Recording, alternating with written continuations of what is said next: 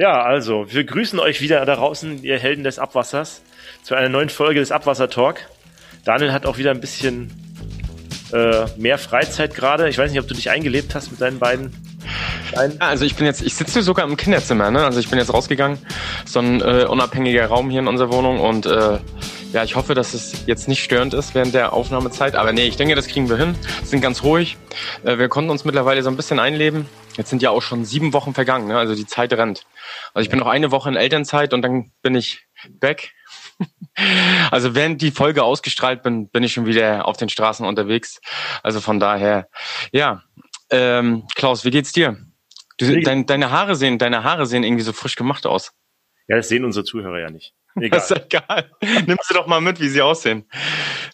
Ja, nee, ich bin auch frisch aus dem Bett. Kindergarten, Kinder weggebracht. Mal eine Aufnahme am Vormittag sind wir heute mal, sonst ist ja mal abends. Und ja, wir steigen auch vielleicht gleich ins Thema ein. Wir haben unsere Gäste nachher auch gleich dabei. Ähm, heute soll es mal so ein bisschen gehen um das Thema ähm, äh, Corona. Wir hatten ja die allererste Folge, die wir gemacht haben, auch zu dem Thema gemacht. Und äh, mittlerweile gibt's ja dieses Thema ähm, Corona im Abwasser und äh, dass wir da auch auf Kläranlagen äh, quasi das messen können. Und da haben wir uns heute mal zwei Fachleute äh, eingeladen dazu und die stellen sich nachher dann auch gleich mal vor. Und äh, ich glaube, das interessiert auch viele, wie, wie, wie das Thema weitergeht und äh, wie wir auch uns in der Wasserbranche dazu stellen. Weiß ich nicht, Daniel. Wollen wir sie gleich dazu holen, unsere? Lass uns sie gleich dazu holen. Ja, dann äh, holen wir gleich mal unsere Gäste dazu. Zum einen ist das die Frau Thaler. Ähm, Frau Dr. Thaler, richtig? Nein, nein, nur Thaler. Ach, Entschuldigung. ähm, und der Herr Bröker von der, von der DWA. Vielleicht stellen Sie sich mal kurz vor, dann können wir nachher auch in das Thema einsteigen und warum Sie vielleicht auch Experten für das Thema Corona im Abwasser sind. Frau Thaler, fangen Sie doch mal an. Ja, gerne. Ja, mein Name ist Sabine Thaler und ich leite bei der DWA die ähm, Stabstelle Forschung und Innovation und bin Projektleiterin des Vernetzungsprojektes Coromoni, also Corona-Monitoring. Ähm, wir vernetzen alle Forschungsakteure in Deutschland, aber auch über die Grenzen hinaus. Also die angrenzenden Länder, Niederlande, Österreich und Schweiz sind auch dabei. Und ähm, wir sorgen dafür, dass es eine Austauschplattform gibt und sich die ganzen Forschungsakteure austauschen können und gegenseitig auf den aktuellen Stand bringen können. Okay, und darüber wollen wir heute mal so ein bisschen sprechen. Aber wir haben auch noch den Herrn Bröker dabei. Äh, Herr Bröker, stellen Sie sich doch vielleicht auch noch mal kurz vor. Ja, guten Morgen allerseits. Stefan Bröker. Ich bin der Pressesprecher der DWA und ähm, aufgrund einer Vielzahl von Anfragen zum Thema Corona-Monitoring bin ich ja in den letzten Wochen ja zum Experten mutiert, um schlechtes Wortspiel zu machen. ähm, dazu noch ein, noch ein Hinweis zu Ihrer Einleitung. Sie sagten ja Corona im Abwasser. Ähm, da müssen wir schon aufpassen. Also wir reden über Corona-Monitoring, weil Corona im Abwasser das ähm, erweckt bei manchen ja sofort die Gefahr, dass es infektiös sein könnte. Und das ist für uns sehr wichtig, darauf hinzuweisen, dass nach allen aktuellen Studien äh, keine aktiven Viren im Abwasser sind, sondern nur halt DNA-Materialfragmente. Mhm. Dann gehen wir, glaube ich, noch da nochmal kurz reingegrätscht. Übrigens, da hatten wir, glaube glaub ich, gleich bei der ersten Folge, mh, mm, wo wir immer auf die DWA, auf die KA eingehen und äh, die DWA-Zeitschriften. Da hatten sie das ja sogar schon gleich mal beschrieben, dass auch äh, die Virologen in Deutschland gleich am Anfang gesagt haben, ne, dass im Abwasser das Corona oder die, die Ausscheidungen nicht mehr infektös sind. Also, dass das Betriebspersonal auf den Kläranlagen gar keine Angst haben muss. Ähm, da haben sie ja rechtzeitig sofort aufgeklärt, die DWA. Also von daher nochmal danke. Ähm, Klaus, Wollt ihr den ja. nicht unterbrechen? Ja, die passt ja, passt ja. Also das stimmt. Wir hatten in der ersten Folge ja so ein bisschen das als Thema, weil das war ja auch so der Auslöser für uns, dass wir jetzt auch diese digitale Technik haben, wo wir uns ja jetzt hier auch treffen bei äh, bei dem Ganzen, wo man, wo das auch möglich gemacht hat, unseren Podcast sozusagen ein bisschen. Und das wird wahrscheinlich auch eins der Themen sein, die bleibt. Das glaube ich ja. auch jeder von Ihnen im Homeoffice, oder? Ja, richtig. Also bei Herrn Brücker auf jeden Fall, das, das erkenne ich. Sie kennen, mein, kennen mein Zuhause, oder? Nee, aber ich weiß nicht, ob Sie da Küchengeräte sonst im Büro stehen haben. Naja, ist vielleicht auch ein Vorteil des Ganzen, was da nachher passiert. Nun ja, äh, äh, gehen wir vielleicht mal in das, in das Thema ähm, Abwassermonitoring rein. Äh, was ist das Grundkonzept dahinter? Jetzt weiß ich nicht, wer vielleicht zuerst antworten will, Herr Bröker oder Frau Thaler. Die fachlichen Fragen immer Frau Thaler und ähm, ich bin für das Allgemeine zuständig. Okay. Wir fassen einfach mal zusammen nachher. Okay. Ja gut, dann äh, mache ich mal den Aufschlag. Also das Grundkonzept ist, also Ähm, äh, Corona, das Coronavirus ist ein Virus, was halt auch mit dem Stuhl ausgeschieden wird. Also alle, die infiziert sind, scheiden in gewissen Mengen, die allerdings nicht bekannt sind, ähm, das Virus ins Abwasser aus. Also es wird dann über das Abwasser, ähm, über den Ka Kanal in die Kläranlage geleitet und ähm, man kann ähm, die Viren im Abwasser messen, auch mit der bekannten PCR-Technik, die wir alle von den Corona-Tests erkennen und ähm, kann halt ähm, die Virus-RNA, also man findet nur noch Fragmente im Abwasser, man kann die Virus-RNA im Abwasser nachweisen. Und das ist das Prinzip. Und der Vorteil an dem Ganzen ist, dass man das halt auch schon sieht, wenn jemand infiziert ist, aber selber überhaupt noch keine Symptome hat, auch gar nichts davon weiß und auch noch nicht positiv getestet ist. Und das heißt, es gibt einem, man gewinnt dadurch Zeit. Bis zu zehn Tage im Voraus kann man das im Abwasser sehen wenn irgendwo ähm, ein neuer Hotspot zum Beispiel entsteht, wenn neue Infektionsherde aufbrennen. Und das ist, im, das ist das Prinzip an der ganzen Sache, dass man eben frühzeitig ähm, Bescheid weiß und auch unabhängig von den humanen PCR-Tests. Okay. Muss ich mir das denn so vorstellen? Also bei mir kommt dann sofort die Frage, ich habe ja Kläranlagen, da wird das gesamte Abwasser ja in der Regel hingeleitet, ähm, unsere zentralen Abwasserbeseitigung. Und da mal die Frage, sollen dann zukünftig die Proben äh, an den Kläranlagen genommen werden oder soll das äh, dezentral erfolgen? Wie, wie ist da aktuell der Plan? Weil die Frage stellt sich mich so, hm. also, sofort. Ja, also eine gute Strategie für ein Frühwarnsystem wäre, wenn man sich ähm, ähm, bestimmte Klärwerke aussucht, die halt auch, ein, ähm, die haben in der Regel ein großes Einzugsgebiet, wo also viele ähm, Menschen, also das Abwasser von vielen Menschen eingeleitet wird.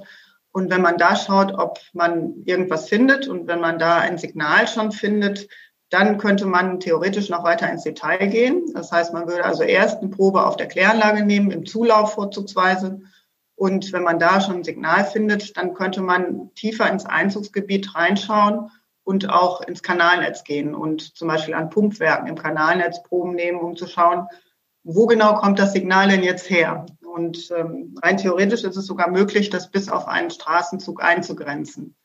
Das wäre jetzt der Fall, ähm, wenn wir mal wieder die Situation hätten, dass der Inzidenzwert auf Null geht. Dann könnte man ähm, das als Frühwarnsystem nutzen und ähm, schauen, ähm, kommt irgendwo ein Signal an der Kläranlage an oder, ähm, oder ist, ist alles noch im, im grünen Bereich. Und wenn ein Signal ankommt, dann kann ich dem weiter folgen und im Kanalnetz weiter folgen und schauen, ähm, vielleicht sogar auf ein Stadtviertel eingrenzen oder auf einen Straßenzug, wo kommt es denn jetzt genau her. Also man würde quasi genauer werden, ne? Also man würde genauer werden. Man kann es eingrenzen, genau. Also ich weiß nicht. Man muss halt sich genau überlegen, wo macht man die Messstellen hin. Das ist ein bisschen eine strategische Überlegung. Wo kann man ähm, geeignete Stellen im Abwassernetz finden, ähm, die, äh, wo es halt auch eine Wahrscheinlichkeit gibt, dass da ähm, auch relativ viele Viren zu finden sind. Ähm, das, äh, da muss, muss man sein Kanalnetz gut kennen und ähm, es gibt auch Kanalnetzmodelle, die einem dabei helfen können, diese Stellen ausfindig zu machen. Ähm, Sabine Thaler muss mich korrigieren, wenn ich jetzt falsch liege, aber ich glaube, so ein bisschen wurde das im Berchtesgaden gemacht. Da hat ja der Professor Dreves hat ja ähm, die Kläranlage beprobt und die haben dann auf der Kläranlage im Zulauf halt erhöhte Mengen festgestellt und sind dann weiter reingegangen ins Kanalsystem und konnten dann ähm, quasi feststellen, dass ein Stadtteil eigentlich sinkende Zahlen hat und eine andere Ortslage steigende ähm, Zahlen hatte und konnten dann ja, Entlastung in der einen Ortslage äh, durchführen, aber auch eine genauere Nachverfolgung in der anderen Ortslage. Und das halt mit diesem zeitlichen Gewinn, dass man nicht auf die Zahlen vom Gesundheitsamt warten muss. Ja, ganz genau. So, so machen die das da. Und da ist auch noch, also eine wirklich gute, da besteht eine wirklich gute Zusammenarbeit mit den Gesundheitsbehörden. Also die haben die Daten ähm, sofort dankend aufgenommen und auch entsprechende Maßnahmen eingeleitet auf Basis dieser Abwasserdaten. Ist In Karlsruhe ist es ähnlich. Also die machen das auch mittlerweile schon, dass sie halt nicht nur im Kläranlagen Zulauf messen, sondern dann auch ähm, das weiterverfolgen im Kanalnetz, das Signal. Okay. Äh, ist es dann auch denkbar, darauf basierend die ähm, diese Maßnahmen, die ja, die ja erlassen werden, dann, also heute ist das ja landkreisbasiert. Bei uns zum Beispiel im Landkreis Böblingen wohne ich. Da wird das, wird die Inzidenz für den ganzen Landkreis er, erhoben und äh, dann basierend auf der Inzidenzzahl, je nachdem wie hoch die ist, bestimmte Sachen freigegeben oder auch nicht. Zum Beispiel Notbetreuung im Kindergarten oder wie auch immer. ist es dann denkbar, das auf Kläranlagen Einzugsgebiet mäßig zu machen? Ist das ein Ziel des Ganzen oder? Ja, ja, das ist, das ist möglich. Das wird also auch schon in den ganzen Projekten gemacht. Ähm, das ist auch ein Ziel, dass man dann ähm, im Einzugsgebiet sagen kann, also ähm, die Situation ist jetzt so, dass die Werte, die Zahlen steigen oder wieder sinken. Man kann keine absoluten Zahlen angeben. Man kann jetzt nicht aus, auf Basis der RNA-Kopien im äh, Liter Abwasser errechnen, wie viele infiziert sind. Das funktioniert leider bis heute noch nicht. Können Sie kurz erklären, warum das nicht geht? Das ja, weil man nicht genau weiß, wie viel jetzt ein Infizierter in welcher Phase der ähm, Erkrankung ausscheidet. Und ähm, es gibt sogar eine Abhängigkeit, mit welcher Mutante man infiziert ist, ähm, wirkt sich auch wieder darauf aus, wie viele Viren man dann letztendlich ähm, auf der Toilette wieder aus, ausscheidet. Also wenn man, wenn man besonders krank ist, dann, genau. Wenn man besonders krank ist, dann scheidet man am Anfang mehr aus und später weniger. Oder ist irgendwie so hatte ich das verstanden? Ja, da gibt es eine Abhängigkeit vom Krankheitsverlauf, genau, um, aber man weiß es nicht genau, was es, weil es auch noch individuell verschieden ist und abhängig von der Mutant. Das ist ein Faktor, ähm, der ähm, schwierig ist einzuschätzen und äh, weswegen man das nicht so genau quantifizieren kann. Dann gibt es aber auch noch eine ganze Reihe von anderen Faktoren, die zum Beispiel ähm, mit der Art des Entwässerungsnetzes zusammenhängen, wird zum Beispiel das Regenwasser gemeinsam mit dem Abwasser eingeleitet. Dann hat man ähm, ein Mischsystem und hat eine erheblich höhere Verdünnung des Abwassers. Und das wirkt sich natürlich auch auf die Messwerte aus. Ähm, dann das Wetter spielt eine Rolle. Ähm, ist an dem Tag ähm, der Probenahme hat es geregnet oder nicht? Das wirkt sich auch wieder aus auf die Verdünnung. Ähm, dann weiß man oft nicht genau, wie viele Menschen jetzt tatsächlich für das Abwasser, was in einem Einzugsgebiet ähm, vom Kanalnetz und aufgenommen wird und letztlich in der Kläranlage landet, wie viele dafür verantwortlich sind, in Anführungszeichen. Also weil es gibt Berufspendler und ähm, viele fahren halt morgens in irgendein anderes Einzugsgebiet zur Arbeit und kommen dann erst abends wieder zurück. Und man weiß eigentlich nicht genau, ähm, wie viele Menschen sind jetzt eigentlich genau zu dem Zeitpunkt ähm, Ausscheider gewesen, also in diesem Einzugsgebiet. Ähm, das sind alles Probleme, an denen die Wissenschaftler noch arbeiten. Da gibt es auch ähm, Lösungsansätze, aber ähm, bis zum jetzigen Zeitpunkt ist man noch nicht in der Lage, das exakt zu quantifizieren. Aber wir können ganz ähm, sichere Trendaussagen machen. Und das ist auch schon eine wertvolle Zusatzinformation im Moment, ähm, dass man sagen kann, ähm, hier steigen die Werte jetzt an und das ja immer mit dem Vorlauf von bis zu zehn Tagen. Das gibt einem also Zeit für die Handlungsmaßnahmen. Oder auch, ähm, wir machen jetzt ähm, verschiedene, setzen verschiedene Lockdown-Maßnahmen ein und können auch zeitnah beurteilen, wirken die denn und müssen nicht erst zwei Wochen warten, bis dann die Testergebnisse vorliegen. Mhm. Also man ist einfach schneller, ne? Wie verhält sich das jetzt? Ähm, wir befinden uns ja gerade im Impfmodus. Wir haben ungefähr jetzt über 30 Millionen äh, äh, Menschen in Deutschland geimpft. Wie verhält sich das mit geimpften Personen? Hat man da schon Erkenntnisse erlangt? Ob die was ausscheiden oder genau. ob die. Richtig.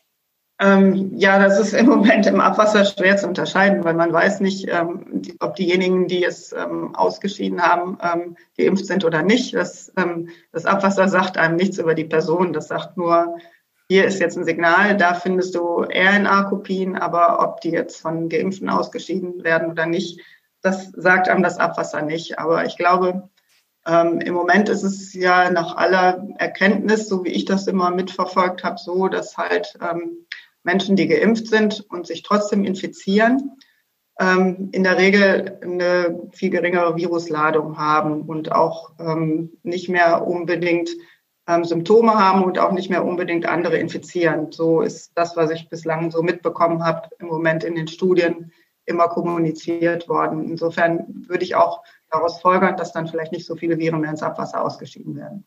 Also ich meine, dass dazu auch gerade Studien in England laufen, wo speziell genau. Pflegeheime äh, beprobt ja, genau. werden, die durchgeimpft sind, um genau die Erkenntnis zu gewinnen, wie sich das dann sozusagen in den Studien feststellen lässt.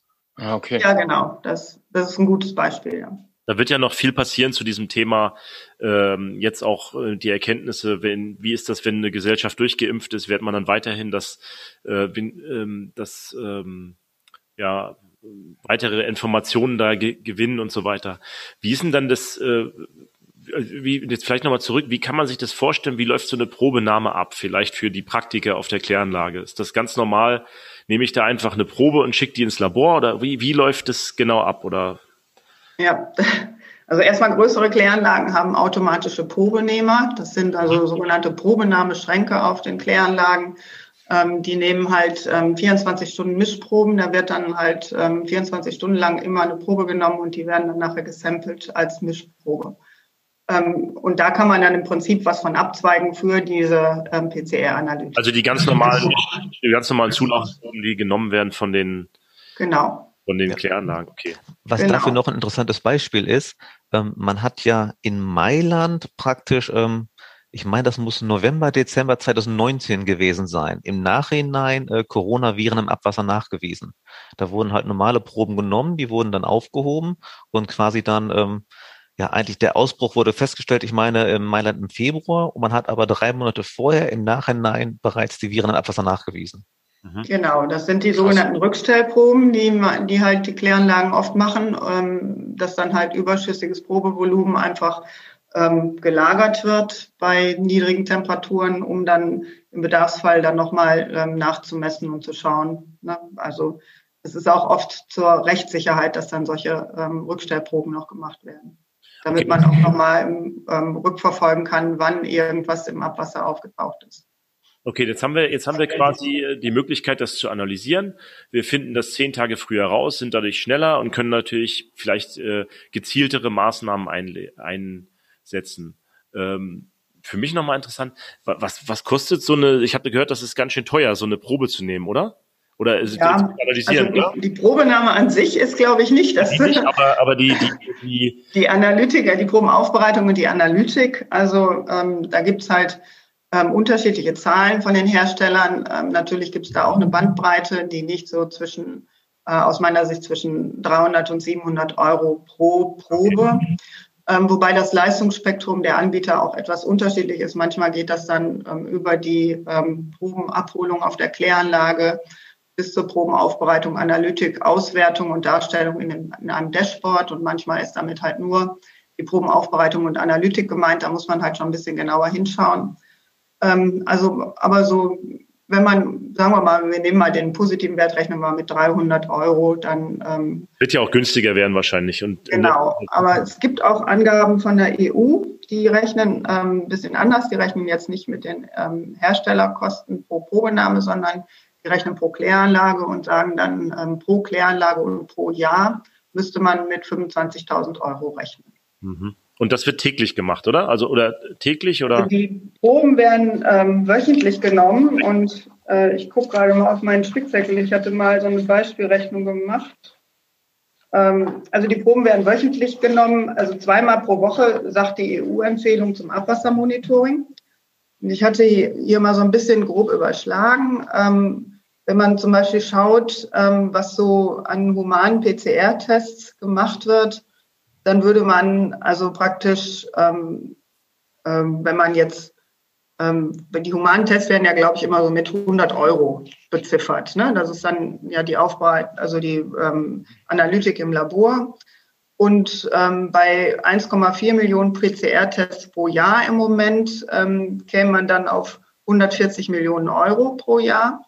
Wenn man das dann gegenüberstellt für rund gerechnet, sagen wir mal, 44.000 Proben, ähm, das ist jetzt ein Ansatz, wo man dann ähm, nach der EU-Empfehlung hochrechnet, wie, viele Proben würde man denn nehmen bei Kläranlagen größer 150.000 Einwohnerwerten ähm, und ähm, bei zwei Proben pro Woche. Und wenn man dann gegebenenfalls noch ein bisschen im Kanalnetz nachverfolgt, ist das so ein Daumenwert zu sagen, 44.000 Proben im Jahr, wenn man auf 13 Millionen. Äh, du, hattest, du hattest eben gesprochen, 1,4 Millionen Proben pro Jahr PCR-Test. Sie das nicht pro Woche?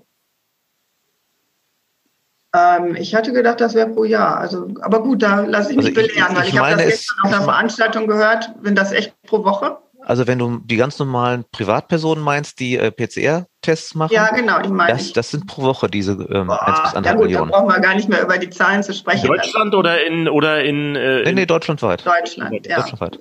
Ja, danke. Also, ich meine, das kann, das kann ja jeder für sich selbst mal sozusagen berechnen, wer alle schon ähm, PCR-Test hat machen lassen. Wir haben 80 Millionen Einwohner. Ähm, da merkt man, dass eine Zahl von anderthalb Millionen pro Woche sehr realistisch ist. Fällt das dann weg? Also für uns als Bürger, es ist ja jetzt das Thema zum Beispiel äh, mit dem Impfen. Ne? Ich sag mal, wir wollen ja, ich habe gestern zum ersten Mal eine Zahl gesehen in der Tagesschau, da stand 70 Prozent müssen wir erreichen für Herdenimmunität irgendwie. Das stand da irgendwie. Ja, das war genau. erste Mal, dass ich das offiziell gesehen habe, das ist so das Ziel, sag ich mal. Mhm. Das war jetzt für mich jetzt, ne? Und dann äh, fallen dann kann man dann sagen, okay, äh, für die Zukunft, wir haben jetzt dieses Abwassermonitoring und das sagt uns ja rechtzeitig, wenn was schief läuft und dann sagen wir, jetzt müssen wir erst wieder in den Corona-Modus in Anführungsstrichen in Zukunft reinkommen, weil ich hoffe ja, wir kommen ja jetzt erstmal wieder raus aus dem Ganzen, wenn wir dann durchgeimpft sind und äh, dann sagt uns die Abwasseranalytik frühzeitig, so stelle ich mir das jetzt vor, weiß nicht, ob das so, äh, jetzt geht's wieder scharf, jetzt müssen wir wieder was tun. Und zwar in dem Einzugsgebiet, ich sag mal jetzt hier Böblingen, oder?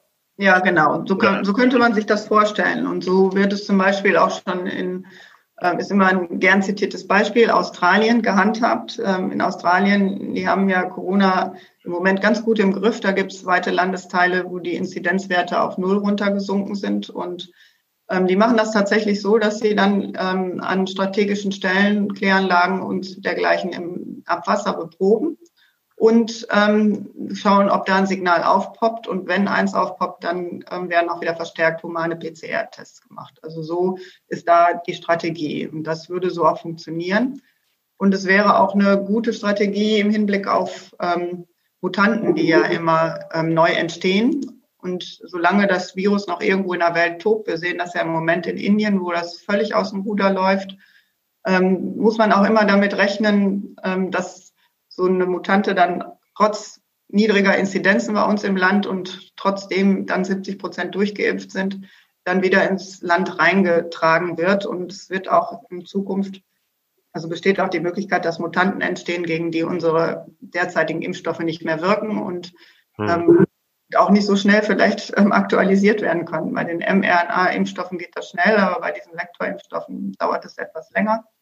Und ähm, da müssen wir halt darauf vorbereitet sein und das wäre ein gutes ähm, ja, Informationssystem, wenn man dann schaut im Abwasser, weil man kann auch da die Mutanten frühzeitig nachweisen, eben auch mit diesem Vorlauf von bis zu zehn Tagen, ähm, dass man sieht, oh, die Mutante ist jetzt bei uns angekommen, wir müssen die jetzt lokalisieren und da direkt Maßnahmen treffen. Ich habe auch noch paar Anmerkungen von meiner Seite, vier Stück. Deswegen ähm, äh, zum einen zum Mutationsnachweis, da finde ich ganz interessant immer diese Praktischbeispiele. Und ähm, die britische Variante wurde im Schweizer Skigebiet übers Abwasser deutlich eher nachgewiesen, als das Schweizer Gesundheitsamt die Informationen ansonsten gehabt hätte über die normalen Testungen. Also es waren auch so zehn Tage Zeitgewinn dabei. Äh, zum Zweiten fiel eben auch das Wort EU und Empfehlung. Ich weiß nicht, ob das allgemein bekannt ist, aber es gibt eine offizielle Empfehlung der EU-Kommission, dass die Mitgliedstaaten, ich meine zum 1. Oktober, ein Corona-Monitoring übers Abwasser implementieren sollen. Also das ist jetzt ähm, nicht, dass wir als Branche das wollen, sondern es ist wirklich auch ähm, ja, von, von Brüssel, von der hohen Politik eigentlich äh, als Ziel gesetzt. Ähm, und dann kam ja eben dieses Thema Kosten. Ähm, Sabine hat ja so ein bisschen die Rechnung gemacht und ich finde, man muss die auch immer ins Verhältnis setzen zu den Gesamtkosten von Corona. Mhm. Wenn ich alleine überlege, diese Standardzahl neun Milliarden für Lufthansa, ähm, dann ist das, was wirklich was bringen würde, wirklich ein sehr, sehr überschaubarer Betrag. Und dann der letzte Punkt zum Thema Finanzierung. Ganz wichtig ist noch zu prüfen, wo das Geld herkommt.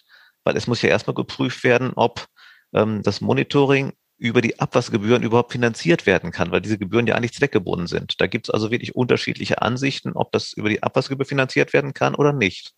Und ob das nicht eine Gesundheitsaufgabe ist und das Geld dann dafür quasi aus dem Gesundheitstopf kommen muss. Hm. Das ist noch eine sehr wichtige offene Frage, die geklärt werden muss. Wie stellt sich die DWA dazu?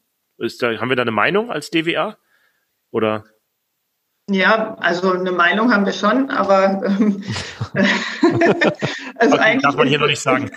Eigentlich ist es eine ganz klare ähm, Public Health Angelegenheit. Ähm, so wird es ja auch in vielen anderen Ländern der EU gehandhabt. Ähm, in Deutschland laufen aber im Moment noch die Diskussionen.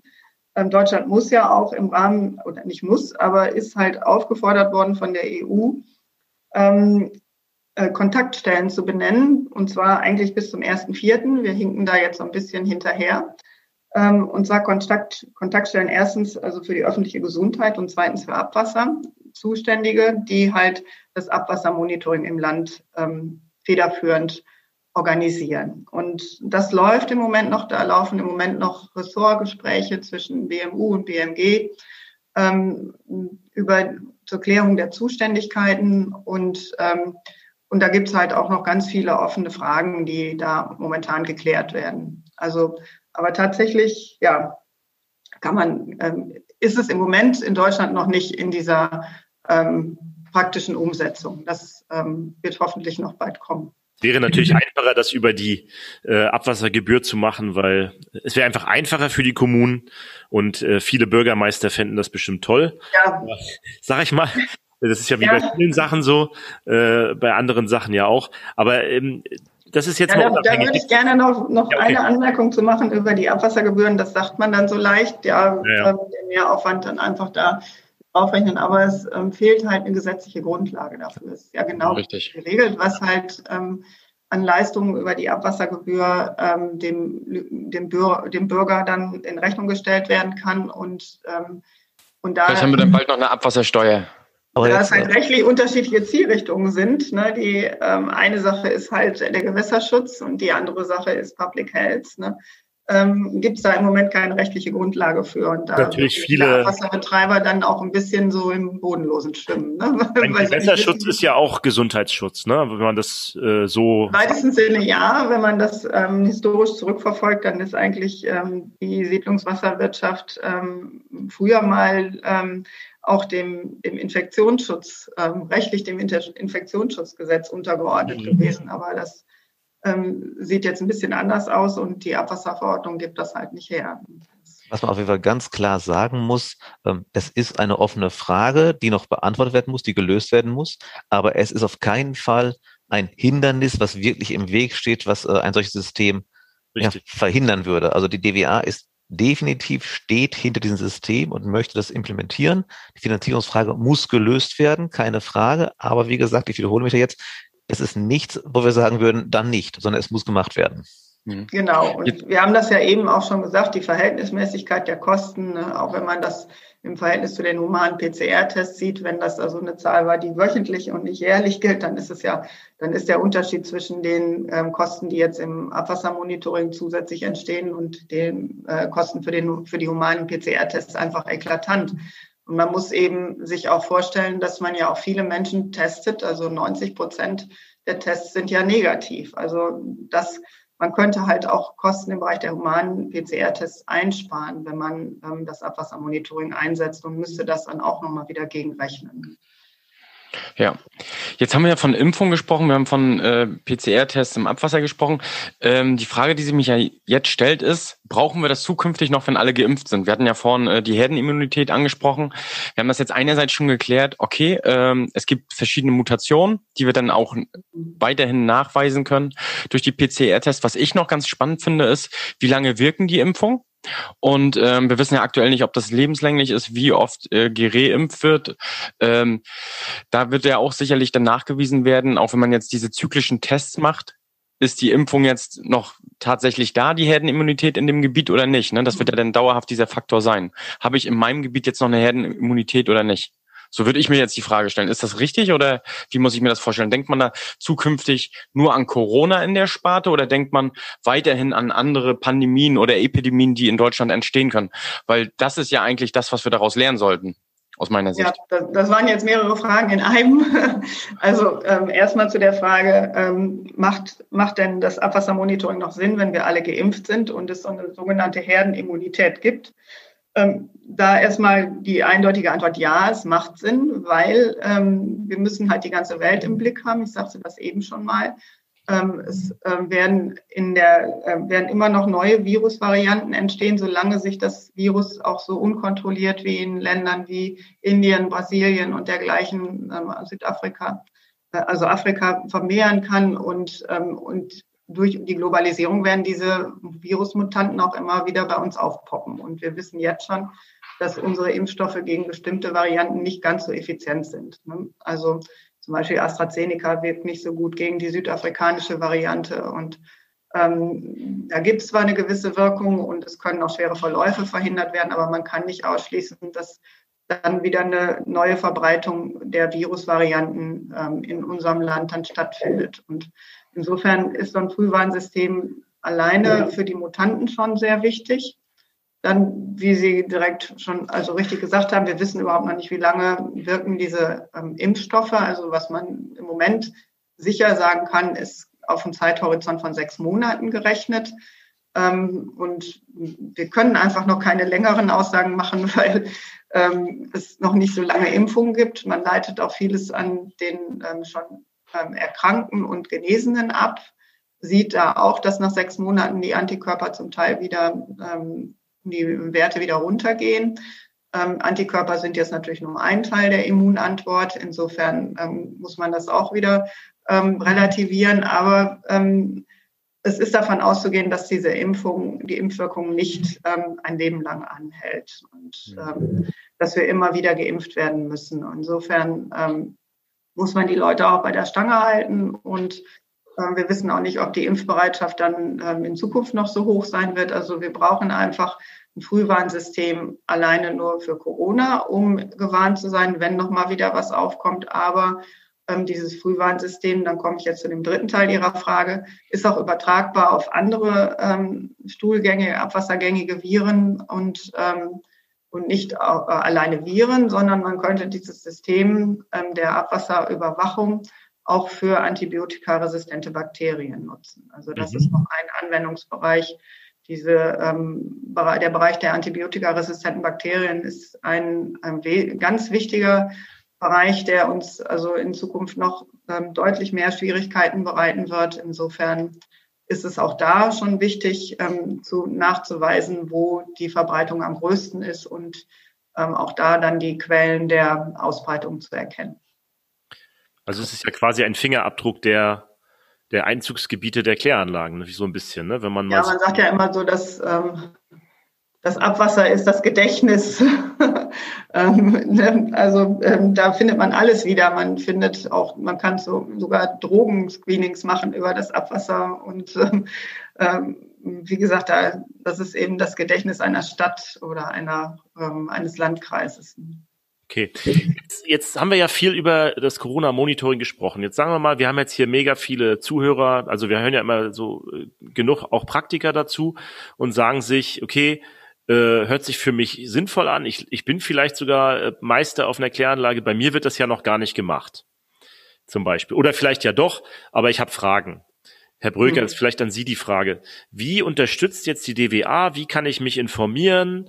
Äh, ich will mitmachen, ich will bei mir auch monitoren. Äh, vielleicht, oder machen das schon alle? Ich habe jetzt noch nicht von allen gehört, dass sie das machen. Wie kann ich starten?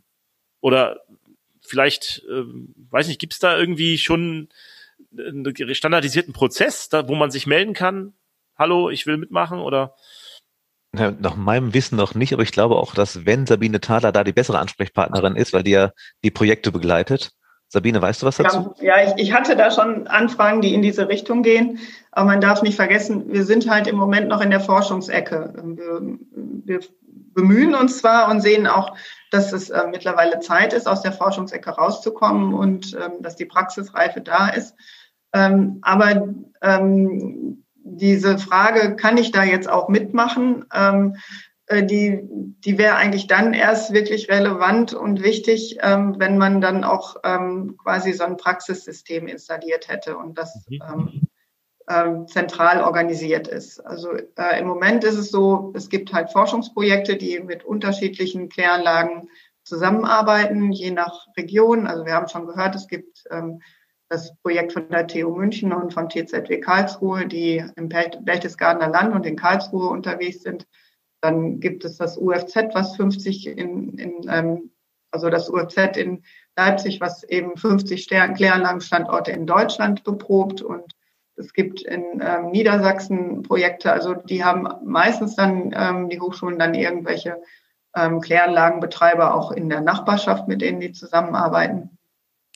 Ähm, das ist eher so, ähm, man hat gezielt ähm, Betreiber angesprochen, die haben sich bereit erklärt und äh, mitgemacht. Und jetzt ja. ist es so, dass also schon Einzelne auch mitbekommen, ah, da läuft irgendwas und wir würden doch auch gerne oder sind sogar, habe ich auch schon erlebt, von der Lokalpolitik angesprochen worden, ja, macht ihr denn da was und ihr müsstet doch auch und dann melden sie sich bei mir und ähm, ja und kriegen dann eigentlich auch die Antwort, ja im Moment, die Projekte, die laufen jetzt, ähm, ähm, wenn da nochmal was neu aufgelegt wird, dann würde ich auf Sie zukommen. Ansonsten warten wir darauf, dass das System jetzt in der Praxis ähm, als, ähm, ja, als flächendeckendes System installiert wird, weil dann ähm, werden, würde man solche Standorte brauchen, die halt auch bereitwillig mitmachen wollen. Das, das wäre dann, ja, also da ist man natürlich darauf angewiesen, dass da auch eine Bereitschaft ist, dass sie mitmachen. Und da sehen wir schon, dass da eine sehr große Bereitschaft bei den Kommunen ist und bei den Betreibern. Ähm, und dass das wahrscheinlich nicht der Bottleneck von, der, von dem Praxissystem sein wird. Also die werden auch gerne mitmachen, da bin ich von überzeugt. Dazu vielleicht noch ein paar Zahlen. Wir haben ja in Deutschland rund 10.000 Kläranlagen und äh, man sagt, dass man 800 bis 900 Kläranlagen braucht, also die großen Kläranlagen, um gut 80 Prozent der Bevölkerung in dieses System integriert zu haben.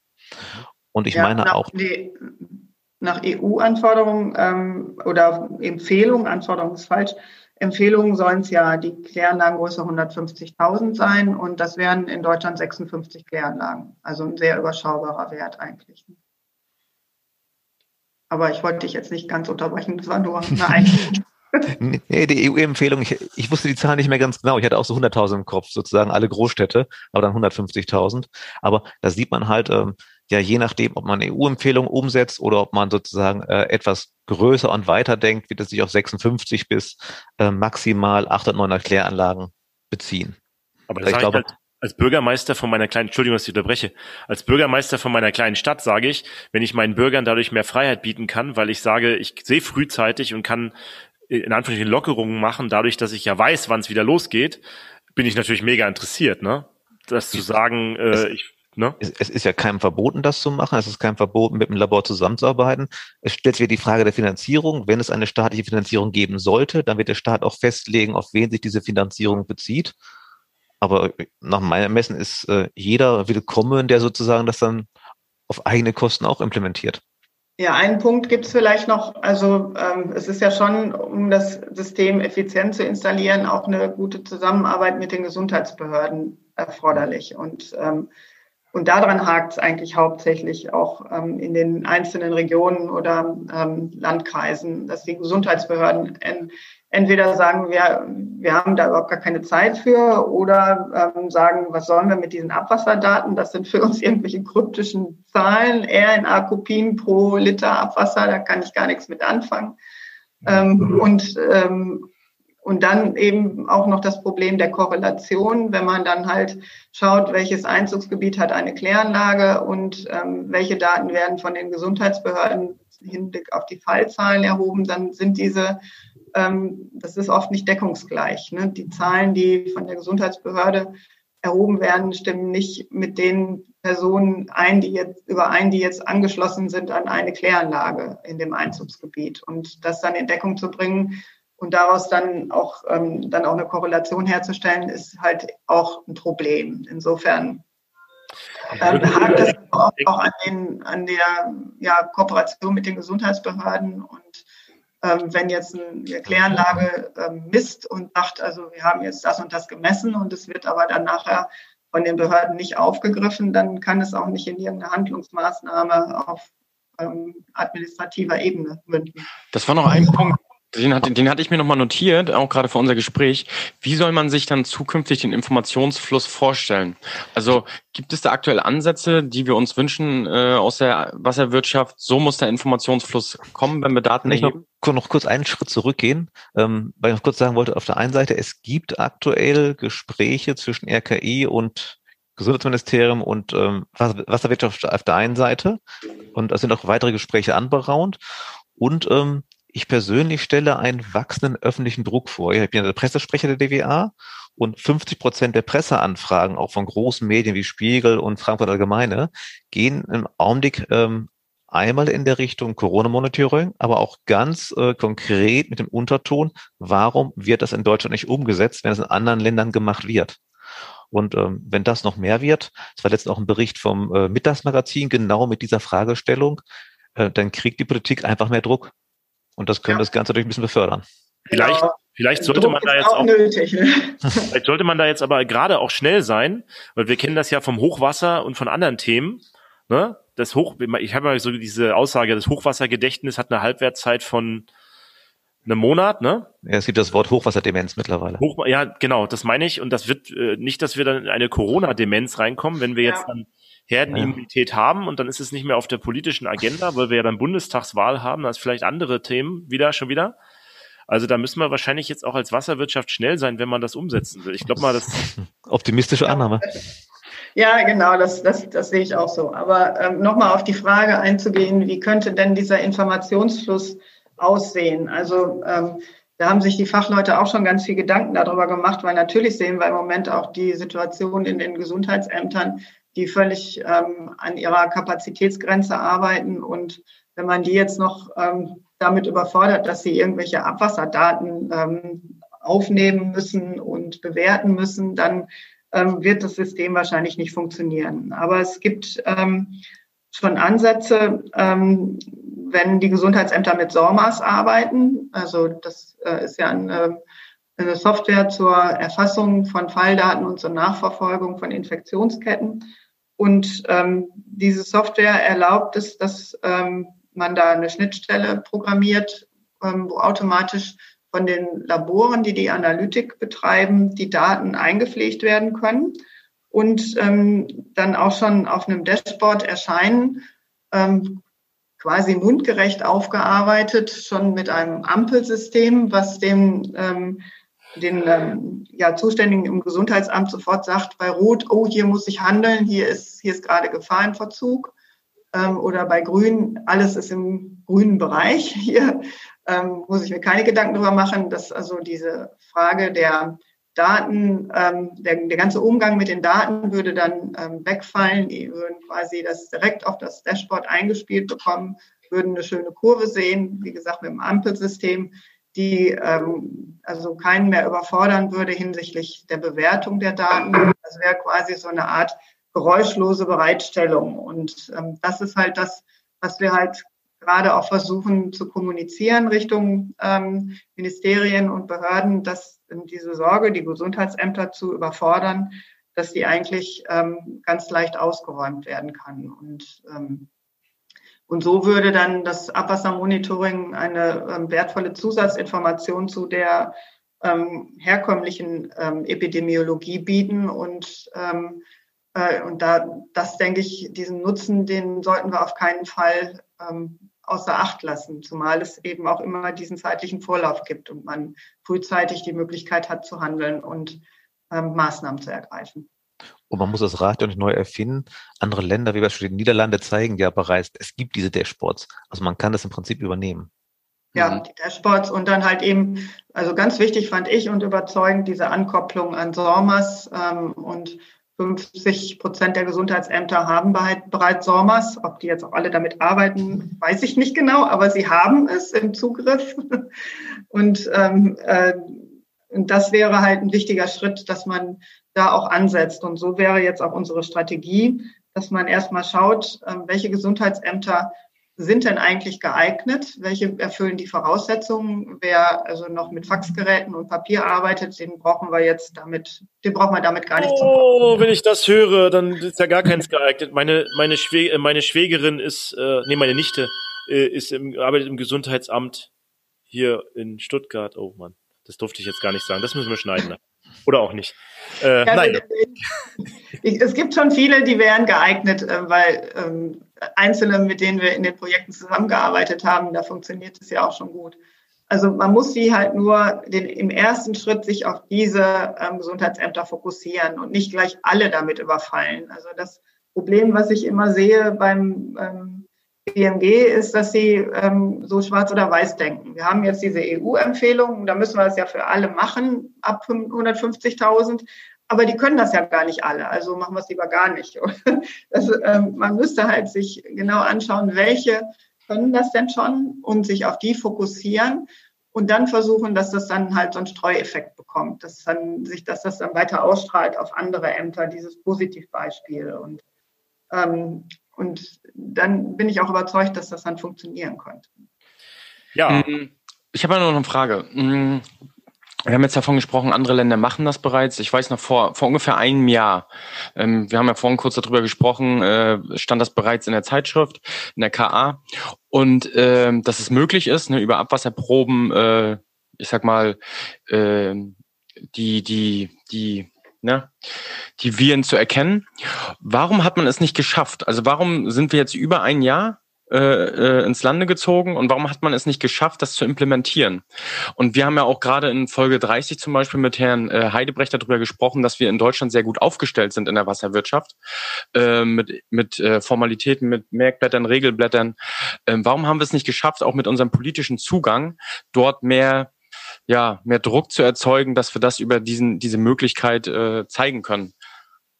Ja, also ich denke mal vor einem Jahr ähm, da war das erstmal eine Information, ähm, dass das möglich ist, aber es gab noch ganz viele Probleme zu bewältigen. Abwasser ist eine sehr schwierige Matrix und wenn man eine Abwasserprobe mit PCR analysiert, dann ähm, wird man auf viele Probleme stoßen, ähm, die man erstmal lösen muss, um dann auch valide Ergebnisse zu haben. Also der Nachweis, ja, man sieht es, alleine der, ähm, das ist relativ schnell gemacht, diese Aussage, aber das dann auch reproduzieren zu können und auch in, ähm, in die, an diese Trends auch reproduzieren zu können. Ähm, das hat schon auch noch ein bisschen Zeit in Anspruch genommen. Also es gab am Anfang schon viele Probleme in der Matrix zu messen, weil äh, man muss sich vorstellen, Abwasser äh, enthält ganz viele ähm, Organismen, die alle Erbsubstanz haben und man muss das irgendwie selektiert kriegen und ähm, mit entsprechenden Zielgenen arbeiten, um dann die Corona-spezifische RNA zu identifizieren. Und ähm, Abwasser enthält aber auch viele Inhibitoren, die dann halt ähm, eine PCR-Analytik wieder erschweren. Und äh, da gab es halt methodisch schon einiges, was noch getan werden musste. Und ähm, äh, die Projekte sind dann halt an den Start gegangen. Ähm, relativ schnell und auch ähm, zu überwiegendem Anteil eigenfinanziert. Es gab bei den wenigsten Projekten Fördermittel. Ähm, bis jetzt sind es auch relativ wenig Projekte, die tatsächlich auch ähm, staatliche oder europäische Förderung erhalten. Die meisten arbeiten immer noch aus eigener Motivation und aus eigener Tasche. Was eigentlich? Wir haben halt auch frühzeitig mit den, ähm, mit den politischen Stellen und den Behörden kommuniziert, aber in, in der Phase, in den Hochphasen der Pandemie gab es einfach auch andere Schwerpunkte, muss man auch sehen.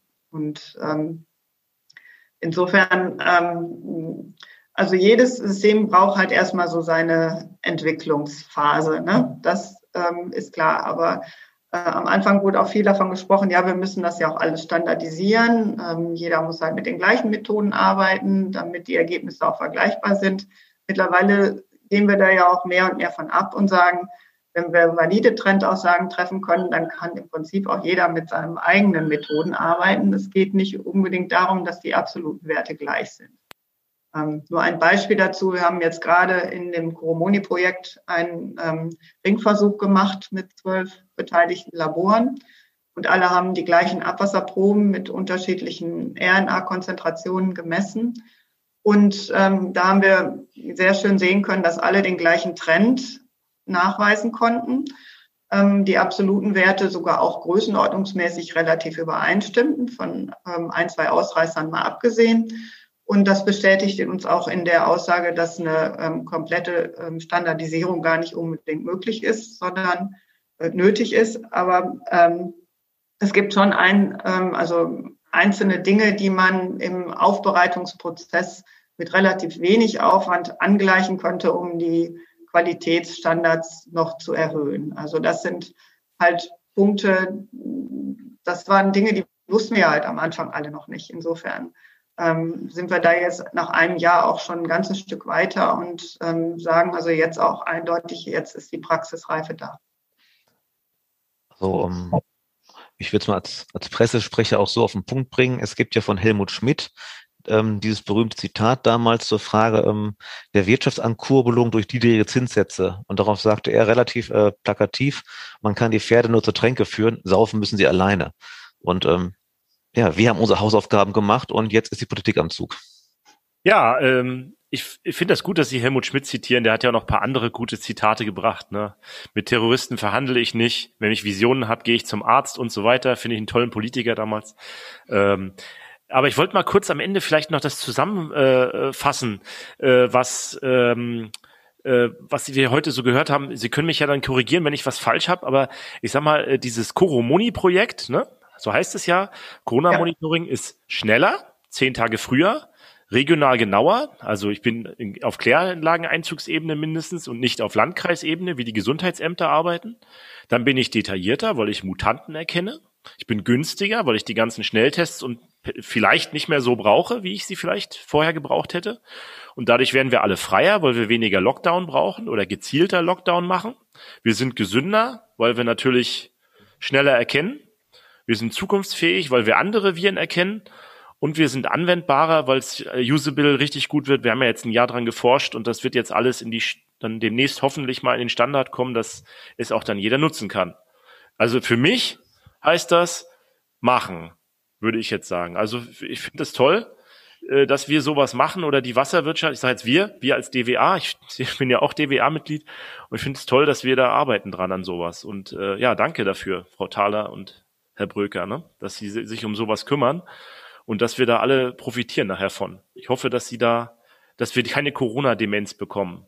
Ja, das hoffe ich auch. Also ich muss auch sagen, ich mache das aus voller Überzeugung und ähm, würde auch alles dafür tun, dass es ähm, auch Anerkennung findet, weil ähm, das ist halt einfach auch ein tolles Gefühl, so einen Beitrag zur Pandemiebewältigung leisten zu können. Ja. Schönes Schlusswort. Ja, äh, Schlusswort schon. Ich würde trotzdem gerne noch mal ein paar allgemeine Fragen stellen. Weil wir haben ja jetzt die Chance, hier den Pressesprecher der DWA und die äh, Kollegin für den äh, für die Wissenschaft bei der DWA zu machen.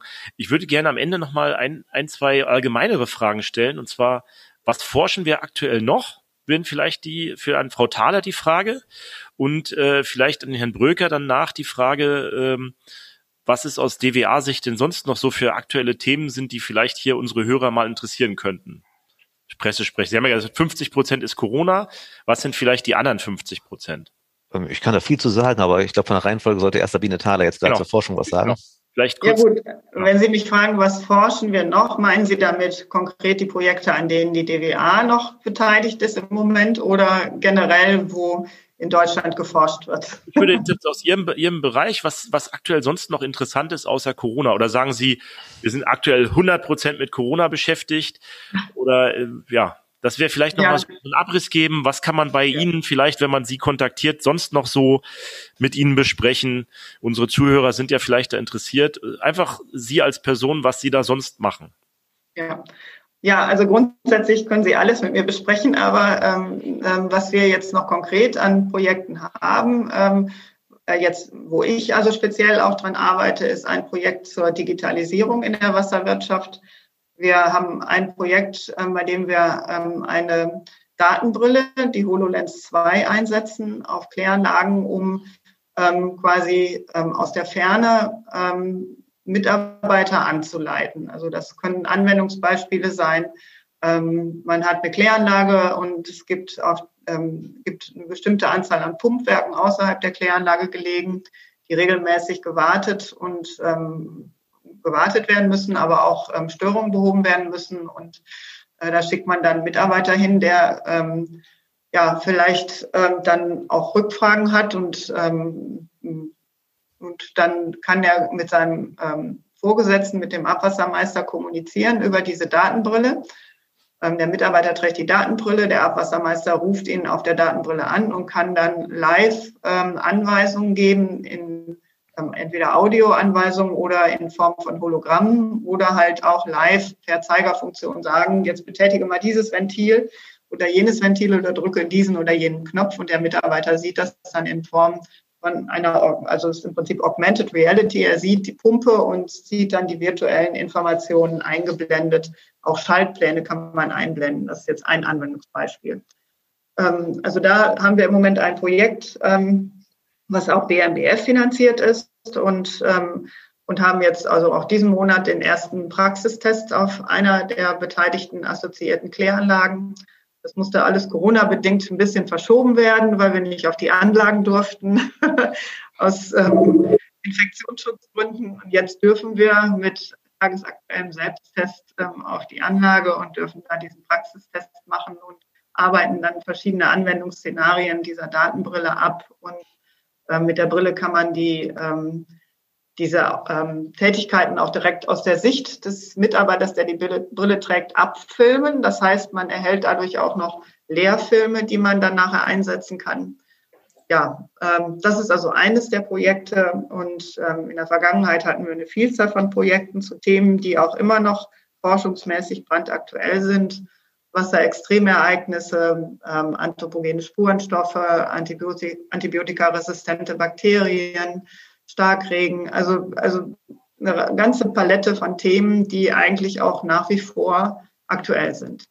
Also Sie hören als Zuhörer vielleicht, da einiges, was wir forschen als äh, DWA. Also wer da Interesse hat, äh, die ja die E-Mail-Adresse oder die Kontaktdaten von Frau Thaler werden wir bestimmt auch angeben, äh, sich mal in 3D. Darf man sagen, welche Kläranlage das ist, wo das gemacht wird?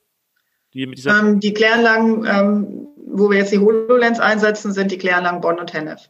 Bonn und Hennef, okay. Also in NRW ist Also wir haben eine mittelgroße und eine kleinere Kläranlage ausgewählt, weil ähm, man stößt ähm, auf ganz unterschiedliche Grenzen an diesen Kläranlagen. Teilweise ist es schon, dass kein WLAN auf der Anlage verfügbar ist.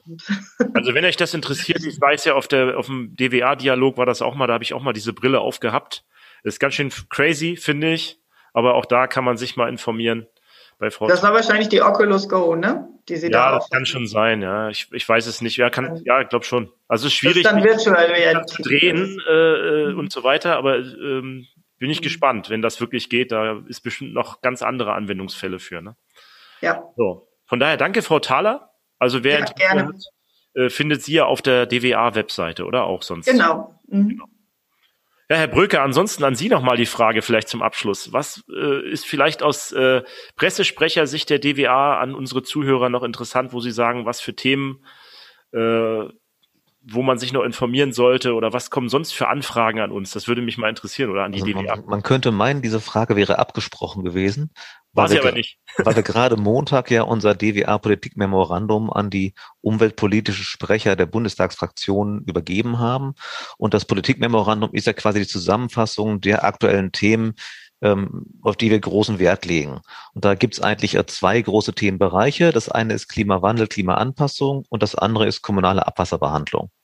Mhm. Im ganzen Aspekt ähm, Klimawandel, Klimaanpassung gibt es diese beiden Hauptbereiche wassersensible oder noch korrekter wasserbewusste Stadtentwicklung. Das heißt wirklich die Städte so umzubauen, dass sie sowohl für Starkregen gewappnet sind, aber auch für lange Trockenperioden und Hitzephasen. Also ich finde immer dieses Beispiel in Innenstädten wie Köln ist es im Sommer äh, abends zehn Grad wärmer als im Umland und ähm, eine gute Möglichkeit, die Städte runterzukühlen, ist halt die Verdunstungskühlung. Und deswegen halt die Schaffung von Wasserflächen, der Zurückhalt von Wasser, äh, ja, das ist der zentrale Baustein für die Klimaanpassung. Und da gibt es auch ein neues Positionspapier von uns für, da arbeiten wir dran. Ähm, Problem ist da wirklich, in den Städten alle mitzunehmen. Die Wasserwirtschaft weiß, wie es geht, ähm, aber Raumplaner, Verkehrsplaner, Stadtplaner, die müssen quasi von der Phase Null, von der ersten Planungsphase an äh, mit ins Boot genommen werden und daran arbeiten wir. Das zweite Klimawandel ist, was man in den letzten Jahren ja deutlich gesehen hat, ähm, das wasserreiche Deutschland kommt zumindest regional und temporär zu Wassermangel. Und das führt zu ganz konkreten Nutzungskonflikten. Das dann wirklich die Frage ist, Trinkwasser hat Vorrang, wobei wirklich Vorrang auf Trinkwasser und hygienischen Bereich. Autowaschen, Poolfüllen zählen wir nicht dazu. Äh, und danach kommen halt Industrie, Landwirtschaft, äh, aber auch Energiewirtschaft und vor allem auch ökologisch intakte Gewässer. Und das muss in Einklang gebracht werden. Das geht durch ein intelligentes Wassermanagement, aber auch durch klare bundesweite Regeln, die dann lokal ausgelegt werden müssen. Da wird ja im Juni äh, der nationale, die nationale Wasserstrategie bekannt gegeben und das wird ein großes Thema sein. Das sind so diese Themenkomplexe zu äh, Klimawandel. Das andere ist ähm, Abwasserbehandlung. Es läuft ja gerade die Überarbeitung, die Revision der Kommunalabwasserrichtlinie. Ähm, wichtiger Punkt dabei wird das Thema Spurenstoffe sein, also Arzneimittelrückstände. Äh, die Frage ist halt, inwieweit sollen die von den Kläranlagen zurückgehalten werden? Unsere Position an Hotspots ja, aber nicht flächendeckend. Ähm, Und dann ganz wichtig, die Einführung einer erweiterten Herstellerverantwortung, um auch wirklich die Hersteller dieser Stoffe mit ins Boot zu nehmen. Zum einen finanziell und zum anderen auch, dass sie einen Anreiz haben, die Stoffe so zu designen, dass sie halt möglichst wenig umweltbelastend sind. Mhm. Das ist eine große Baustelle und auch die Problematik, ähm, ja, Umgang mit Niederschlagswasser, Trennsystem, äh, Mischkanalisation. Es hat beides ökologische Vorteile und es muss dann einfach ähm, vor Ort entschieden werden, werden, welches System vor Ort das Beste ist. Und auch da brauchen wir eigentlich ein Bewertungssystem. Das sind so in aller Kürze, es gibt noch viel, viel mehr Themen, äh, die wesentlichen Baustellen. Okay. Also auch Sie findet man unter unserem Podcast und auf der Webseite der DWA, falls man mal dazu mit Ihnen sprechen will. Ähm, Daniel, hast du noch irgendwie was, was du fragen wolltest? Also ich weiß, ich, äh, nee, eigentlich habe ich keine große Frage. Eine Frage habe ich mal noch an Herrn Brücker. Und zwar, wie ist das eigentlich? Sie haben vorhin gesprochen, okay, jetzt kommt der Spiegel und hat eine Anfrage bezüglich Corona am Abwasser. Welche großen Zeitschriften kamen schon auf die DWA zu, um äh, Artikel zu veröffentlichen oder beziehungsweise sie zu interviewen? Alle, aber nicht häufig genug. Also okay. wir haben regelmäßig schon Kontakt mit den Großen, aber es, es ist nach wie vor dieses andere Satz, äh, um die SPD-Politiker zu zitieren von Herrn Wowereit, ähm, Abwasser ist nicht sexy. Ähm, ja, äh, es läuft und deswegen ähm, wird es nicht wahrgenommen. Wir stehen nur in der Presse drin, wenn es irgendwo Probleme gibt oder wenn die Gebühren gesteigert werden. Ähm, unsere normale, sehr, sehr, sehr gute äh, Leistung wird nicht wahrgenommen. Aber wir arbeiten daran und ähm, ja, in dem Sinne, schöner Abschluss, war Corona ein Geschenk. Wir waren noch nie so in den Medien wie mit unseren Möglichkeiten halt zur Pandemiebekämpfung über den Abwasserfall beizutragen. Gutes ja. Schlusswort. Hoffen wir, dass es weiterhin so bleibt, dass wir in der, in der Presse sind mit guten. Aber nicht mit dem Thema, bitte. Mit positiven, guten Nachrichten, ne? Und ja, und dann sehen wir sie bald auch bei Markus Lanz. Also von daher ähm, vielen Dank äh, an Frau Thaler, vielen Dank, Herr Bröker. Ähm, Klaus, hast du noch irgendwelche letzten Worte? Ja, Pantarei, das Wasser fließt immer bergab, Leute. Ne? Also, bis dahin.